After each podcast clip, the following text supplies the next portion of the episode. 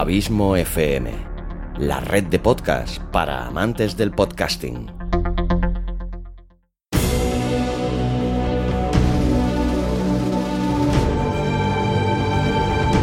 Una producción de Abismo FM y Lorincisus, creada para todos aquellos que quieren disfrutar de su tiempo libre escuchando grandes historias.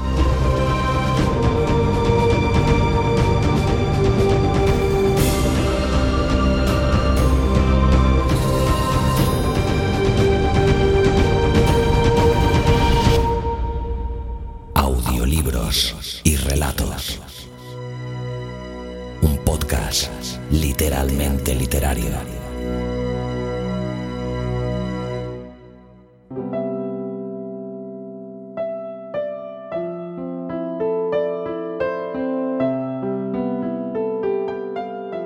Hola, bienvenido un día más a Audiolibros y Relatos.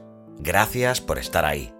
Mi nombre es Xavi Villanueva y en este nuevo capítulo, el vigésimo primero de esta segunda temporada, te traigo otro de los fantásticos relatos de Oscar Magadán, que conociste en el anterior capítulo de este podcast y si no, te invito ya mismo a que lo hagas, ya que tuve el placer de departir con él en una interesante entrevista que te invito a escuchar.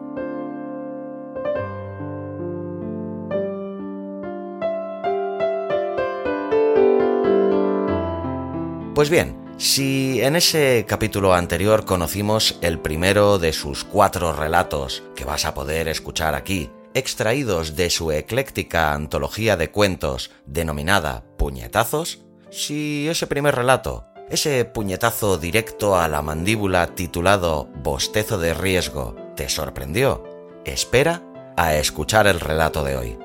Compañía Paranormal.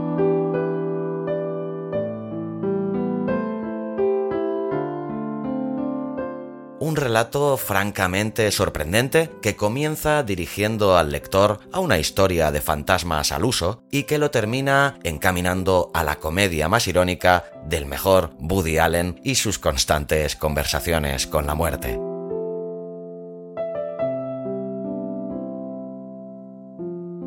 Compañía Paranormal es un relato que deja bien patente la riqueza estilística de Oscar y la versatilidad de su pluma. Pero, ¿quién mejor que el propio Oscar para que te explique los dimes y diretes de este fantástico relato suyo? Espero, como siempre, que te guste el programa y te espero aquí, la semana que viene, con otro nuevo capítulo de audiolibros y relatos, tu podcast literario de cabecera. O al menos eso esperamos tanto Luis Carballés como un servidor. Por cierto, la semana que viene tendrás un capítulo narrado por la fantástica voz de mi amigo Luis Carballés para que no le eches de menos y en los dos siguientes capítulos, las semanas posteriores, tendrás dos relatos más del gran Oscar Magadán. Que por cierto, te dejo ya con él. A ver, dime Oscar, ¿qué nos cuentas de este relato tan original como divertido que es Compañía Paranormal?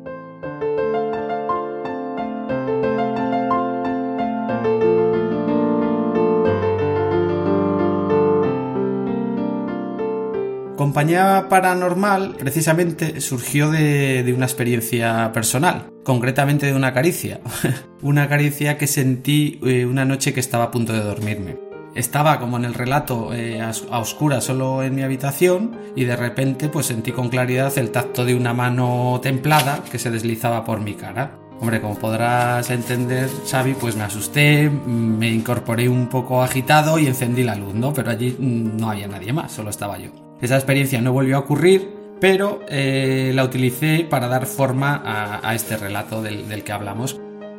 Compañía Paranormal comienza como una historia oscura y va eh, mutando poco a poco hasta convertirse en una, en una comedia. En el fondo, creo que todos, todos debemos de lidiar con miedos y terrores, ya sean nocturnos o diurnos, ¿no? La oscuridad, al fin y al cabo, siempre ha formado parte de nuestra naturaleza, ¿no? Si nos fijamos un poco a nuestro alrededor, pues igual que forma parte esa oscuridad del universo, ¿no? Quizás una buena manera de mantener bajo control nuestros demonios personales, pues sea tomándonoslos un poco a broma, ¿no? A nivel de terapia psicológica, lo cierto es que afrontar esos terrores con, con, sentido del humor, ¿no? Pues lo considero un ejercicio bastante saludable. Y luego, por otra parte, pues a nivel estético, creativo, eh, la utilización de contrastes, eh, como pueden ser en este caso el miedo y el humor, pues siempre me ha parecido un recurso literario muy, muy valioso, ¿no? Y con el que además me suelo divertir mucho cuando escribo.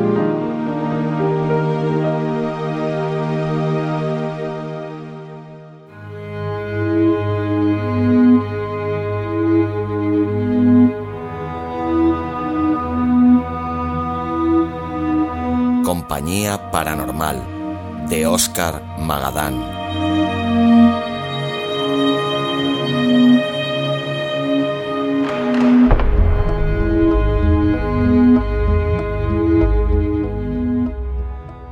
Algo me tocó la cara mientras dormía. Me desperté incorporándome asustado. Encendí la luz y miré a mi alrededor. En el dormitorio no había nadie, solo quietud y el silencio profanado por los sonidos ahogados que llegaban de la calle. Estaba inquieto tras el susto y tardé en volver a dormirme. Desde ese día, aquel perturbador suceso volvió a ocurrir en otras ocasiones. Una caricia en mi rostro interrumpía mi sueño en mitad de la noche, pero al despertar nunca había nadie.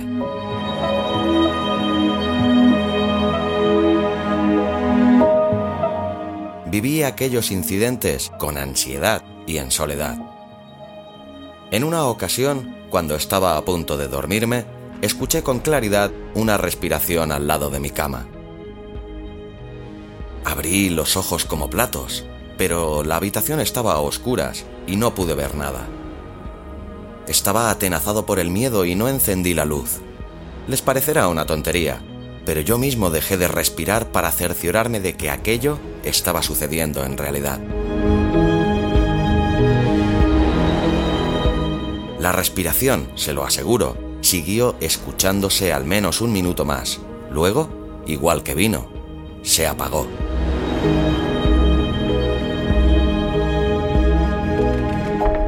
Pequeños objetos comenzaron a desaparecer o cambiar de lugar dentro de la casa cepillos de dientes, figuras de mi colección de porcelanas o el reloj despertador aparecían sin razón justificable en lugares distintos a donde yo los había dejado el día anterior. Una madrugada, después de despertarme y orinar, me miré en el espejo aún somnoliento. Una vena oscura y abultada había brotado en mi frente. Fui al médico ese mismo día pero el galeno no pareció encontrar ninguna explicación a aquella anomalía en mi rostro. En las semanas posteriores, nuevas venas enfermizas surgieron en mi piel por todo el cuerpo. Mi cutis fue volviéndose cetrino, mis ojeras se pusieron amarillas. Fuera lo que fuese lo que me estaba tocando por las noches, me estaba matando lentamente me iba asesinando caricia tras caricia.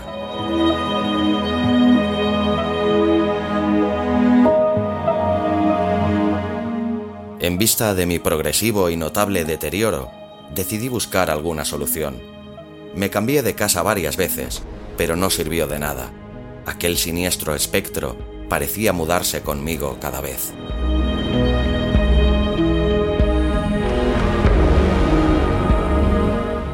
Una noche decidí permanecer despierto, escuchando en silencio. Como me esperaba, volvió aquella presencia fantasmal, volvió su respiración, volvió a tocarme.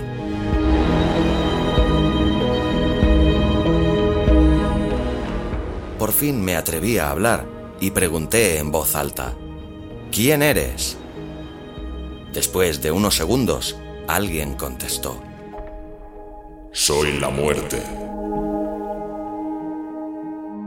Como no podía ser menos, quedé desconcertado y no sé cuál fue el resorte que me hizo volver a preguntar. ¿Por qué a mí? ¿Qué importa cuándo? Aún me quedan cosas por hacer. Tus asuntos son irrelevantes dentro de la infinidad del tiempo y el espacio. Deberías sentirte afortunado. Has disfrutado de la vida. Hay personas que se mueren sin saber qué es la diversión o la alegría. No quiero entretenerte si tienes a otras personas que matar. Hace mucho que vienes junto a mí. ¿Por qué me dedicas tanto tiempo? Me gustan las personas solitarias. Hacéis que mi trabajo se convierta en algo íntimo. Me gusta tu siniestra colección de porcelanas. No sé por qué se me ocurrió, pero viendo tan próximo el final, le pregunté, ¿qué ocurre después de que morimos? ¿Hay algo más allá? ¿Existe un creador? La muerte, en un tono misterioso, respondió, No quiero estropearte el final de la película. Ya lo descubrirás si da lugar. Ante la importancia de dichas cuestiones esenciales, volví a insistir sin miedo a ser cargante, pero la parca volvió a negarse a contestar amparándose en el secreto deontológico. No hubo manera de sacarle ninguna información de relevancia, pero seguimos hablando de otras cosas. La conversación duró al menos dos horas, que se me pasaron como si el tiempo no existiera. Después de aquella charla vinieron muchas más. Resumiendo, les diré que hemos acabado haciéndonos amigos. La muerte tiene una reputación pésima, pero cuando la conoces te das cuenta de que no es mala del todo. Alguien tiene que hacer su trabajo, si no, no habría sitio para todos. Es verdad que cuesta acostumbrarse a su timidez y a su carácter taciturno. He de reconocer que nuestra relación es algo tóxica. La muerte siempre está cargada de trabajo y estresada. Tiene incluso ardor de estómago, o al menos eso dice. Yo nunca le he visto nada que pueda parecérsele a un estómago. La huesuda es macabra por naturaleza. Sus temas de conversación son siempre lúgubres no le interesan ni los chistes, ni el fútbol, ni tan siquiera las anécdotas de alcoba, a no ser que sean de velatorio. Se deprime si le hablas de placer o de gozar. Lo que más le entretienen son los sustos y el terror. Es comprensible su problema de soledad. La muerte es difícil de asumir. No es nadie que sea bien recibida en ninguna fiesta. No le puedes pedir que te acompañe al cine, daría al pánico en la sala. Si quieres practicar con ella cualquier tipo de deporte, te arriesgas a que por propia deformación profesional te acabe provocando un ataque al corazón. Te puede comer, literalmente, por un despiste, si juegas con ella al parchís. La muerte tiene que tratar con gente indeseable. Imagínense, me ha confesado que personajes deleznables, como Hitler, Stalin o Pol Pot, fueron algunos de sus clientes VIP. Aunque argumenta que solo era trabajo, me tengo que morder la lengua muchas veces para no expresarle mi opinión acerca de sus malas compañías.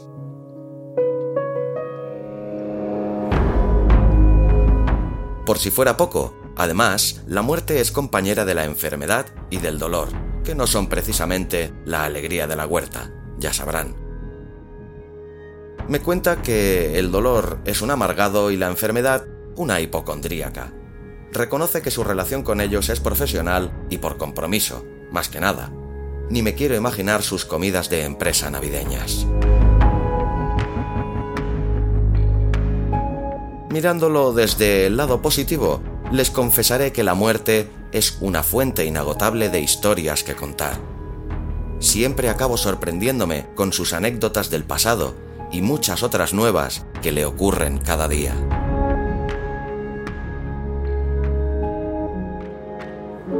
Lo bueno, no lo sé, de esta extraña amistad, es que la muerte va aplazando mi final mientras yo, a cambio, la escucho por las noches.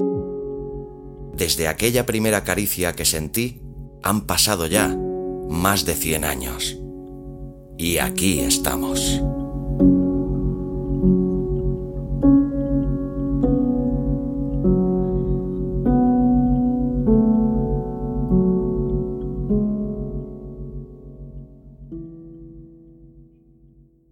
Si te ha gustado el relato, ayúdanos a hacer crecer este proyecto compartiéndolo en tus redes sociales o dejándonos un comentario tanto en el propio podcast como en su correspondiente artículo en la web abismofm.com.